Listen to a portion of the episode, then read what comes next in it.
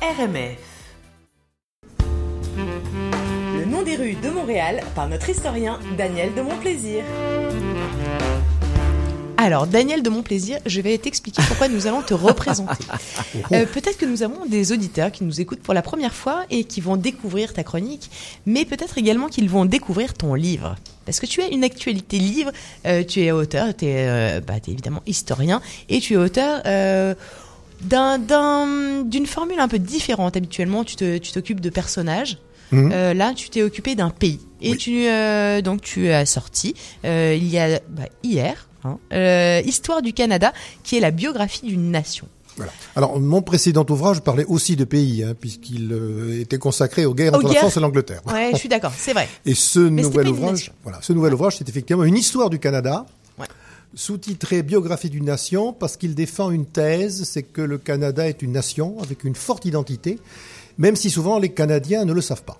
Euh, C'est ce qui m'a frappé à travers l'étude de ce pays, qui euh, n'est plus un pays jeune, hein, il a plus de 500 ans. Euh, et en plus, euh, il y a plus de cinq siècles, ben, il y avait déjà des gens qui vivaient ici, au bord du Saint-Laurent, etc. C'est la caractéristique des pays jeunes, en fait, ils sont aussi vieux que les pays anciens. Et puis, en parcourant les plusieurs millénaires, puis surtout les cinq derniers siècles de l'histoire du Canada, j'ai découvert qu'on vivait ici sur un certain nombre d'idées reçues qui étaient fausses. Et d'autre part, que cette histoire du Canada, ben, elle est assez riche de, de, de batailles, de conflits, de retournements, d'événements euh, que l'on a complètement oubliés, qui constituent des surprises, qui fait que quelquefois, on se frotte les yeux en se disant, mais oui, mais ça, s'est- ça s'est passé comme ça. Ben oui, ça s'est passé comme ça, effectivement. Et puis ça permet, je pense, de mieux connaître. Tu vois, t'es là depuis, t'es là depuis combien de temps? Six ans maintenant. Depuis six Mmh. ans. Je pense que ça te permet de- d'aborder euh, bah, ta vie ici au Québec, en tout cas de façon un peu différente, euh, en étant euh, très très conscient de ce qui s'est passé avant. Je oui, pense tout que à ça- fait. Euh, en même temps, je suis un auteur très modeste. hein. Il n'y a pas de jeu dans, dans- dans- dans mes livres. Le sujet, c'est le Canada et ce n'est pas. Oui, mais là, c'est parce que j'en viens à ce toi. pas un immigré. Oui, mais j'en viens à toi, c'est agréable. Euh, j'en viens à toi et d'ailleurs euh, chaque semaine, eh bien tu nous dis dans tes chroniques. Donc évidemment, je conseille à tout le monde le livre Histoire du Canada, biographie d'une nation, qui est aux éditions Perrin de Daniel de Montplaisir.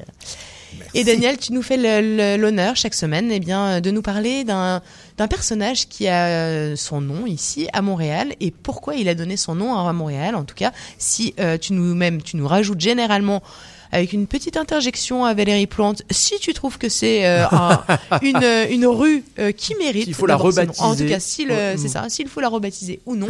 Euh, Aujourd'hui, on va parler d'un très grand axe. Euh, on va partir où? Alors aujourd'hui, il n'y aura pas de remarques pour Valérie Plante. J'en suis désolé, Madame le maire, mais je n'ai aucune revendication, Pas proposition Ok. à, à formuler. Je vais vous parler d'un personnage. Voilà, le- vous aimez bien les transitions à la radio avec mon, mon dernier livre, un personnage qui n'a strictement rien à voir. Avec l'histoire du Canada avec l'histoire du Canada. Ah bah, Il n'a jamais mis les pieds au Canada. Il n'a jamais su que le Canada existerait un jour. Euh, il n'a vraiment rien à voir. Et pourtant, il a une des principales artères de Montréal qui porte son nom. C'est Saint-Urbain. Ok. Eh oui. Ça veut dire qu'il est très très vieux euh, et Eh, qu'il jeune, va mourir à la C'est fin. le moins qu'on puisse dire. Oui, oui. Oh, il pourrait même mourir au début. Hein. Alors cette rue, euh, elle traverse Montréal du sud au nord et du nord au sud, de la rue Saint-Jacques jusqu'au Mile 1. Elle est parallèle à Saint-Laurent. On peut même dire que ce sont deux axes, Saint-Urbain et Saint-Laurent, tout à fait jumeaux. Comme je l'ai expliqué déjà, j'ai eu l'occasion de le dire, Saint-Laurent, c'est pour Louis Saint-Laurent et ce n'est pas pour le fleuve. Et Saint-Urbain, ben, ce n'est peut-être pas pour ce que croient les archives de la mairie qui, à mon Ah. avis, se sont trompés. Alors, vous voyez, j'ai quand même un, un message pour, le Ouais. maire, pour Madame le maire. En effet, euh, cette rue, elle apparaît pour la première fois sur un document de la ville en 1817, mais on ne sait pas quand elle a été percée. Elle a été prolongée deux fois en 1911 et en 1949. C'est pour ça qu'elle est si longue aujourd'hui. Elle, d'après les archives de la ville, donc, elle doit son nom à un certain Urbain Tessier, un colon angevin, scieur de bois long, ça veut dire qu'il avait une scierie en réalité, qui possédait un très vaste terrain vers 1650 sur lequel il aménage un chemin et un pont au-dessus de la rivière Saint-Martin qui n'existe plus, il est complètement, enfin elle existe toujours, mais elle est complètement enfouie aujourd'hui sous la ville et qui serait devenue la, rue Saint-Urbain. Mais rien n'est moins sûr car euh, ce monsieur Urbain Tessier, ben, il n'est pas saint.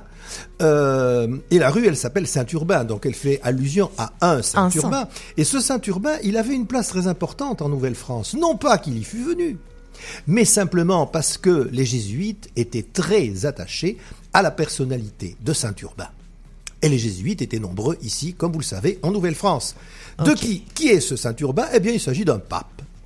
Le pape Urbain Ier, évêque de Rome en 222, 17e pape, et qui meurt en 230. Voilà, c'est fait. Huit années euh, de papauté. Très célèbre ici quand même, au Québec, parce qu'il a quand même deux autres, deux villes au Québec. Il y a Saint-Urbain dans le comté de Charlevoix, et un Saint-Urbain Ier en Montérégie, et de nombreux établissements sanitaires, hospitaliers, religieux qui portent son nom. Parce que Urbain Ier, je le répète, ben, c'était le favori des jésuites. Son prénom vient de Urps, qui en latin veut dire la ville. Et c'est comme ça qu'on appelait Rome autrefois. On ne disait pas on ne disait pas Rome pour Rome, on disait Urps, c'est-à-dire la ville. Les gens qui venaient de Rome, c'était les urbanis, déformés en urbain. Urbain, c'est quelqu'un Ah. qui vient de la ville. Et par extension, c'était quelqu'un aussi qui a de bonnes manières. Parce qu'à l'époque, les gens qui venaient de la ville sous l'Antiquité étaient considérés comme plus raffinés que les gens qui venaient de la campagne. Oui, oui, on le dit J'en souvent. Désolé, Vous êtes bien mais c'est urbain. ainsi. La preuve, il y a le prénom urbain existe, le prénom rural euh, n'existe pas. Et puis on dit bien, vous êtes bien urbain. C'est quand même que voilà, ça perdure. Donc ce pape Urbain Ier, dans son pontificat, c'est un pontificat plutôt tranquille. Il s'est pas passé grand-chose pendant ces huit ans, euh, ce qui est assez rare à l'époque. Il n'est pas martyr du tout. Il est évêque de Rome. Il est plutôt bien considéré parce qu'il a une bonne entente avec l'empereur Sévère Alexandre. Sévère Alexandre, c'est un empereur romain qui n'est pas chrétien. Hein. On est, je vous dis, au début du IIIe siècle. C'est au début du IVe siècle que, Constantin se convertit au christianisme, mais il est très tolérant euh, envers, euh, envers les chrétiens, et donc notamment avec ce brave Urbain Ier, le pape, qui ne lui fait pas d'ombre. Donc pas grand-chose sur l'histoire d'Urbain Ier, sinon qu'il a converti euh, une certaine princesse romaine qui s'appelait Cécile, qu'après on a changé d'empereur, que la pauvre Cécile, elle, a été martyrisée, est devenue Sainte Cécile, et que Sainte Cécile, dans l'histoire des saints, eh ben, elle a un peu éclipsé ce pauvre Saint Urbain. Donc, 600, allez, je fais un saut de 630 ans pour arriver en 862. Vous allez voir pourquoi c'est important. Charles II le Chauve, roi des Francs. Alors le chauve parce qu'il avait les cheveux courts, hein, pas parce qu'il était chauve. Ok. Qui est le petit-fils de Charlemagne, il va voir le pape. Le pape en 862, c'est Nicolas Ier. Ça se faisait beaucoup à l'époque, hein, les rois, les empereurs allaient, allaient, allaient voir les papes. Et euh, là aussi, quelque chose qui se fait, ce pape Nicolas Ier lui donne des reliques d'Urbain Ier. Voilà, il lui offre ça. C'était des cadeaux qui se faisaient beaucoup. On prenait des morceaux d'os euh, d'un saint, hop, et on l'a donné, on l'a, on les donnait à un roi Sympa ou à comme un cadeau. empereur. Voilà. Alors après le cheminement, on l'a perdu. Ces reliques, on sait qu'elles se retrouvent dans la cathédrale d'Auxerre en Bourgogne, qui est alors la capitale d'un très important vignoble. Chablis, par exemple, n'est pas très loin. Et Saint-Urbain devient le patron des vignerons Ah. de Bourgogne, d'Alsace, d'Allemagne.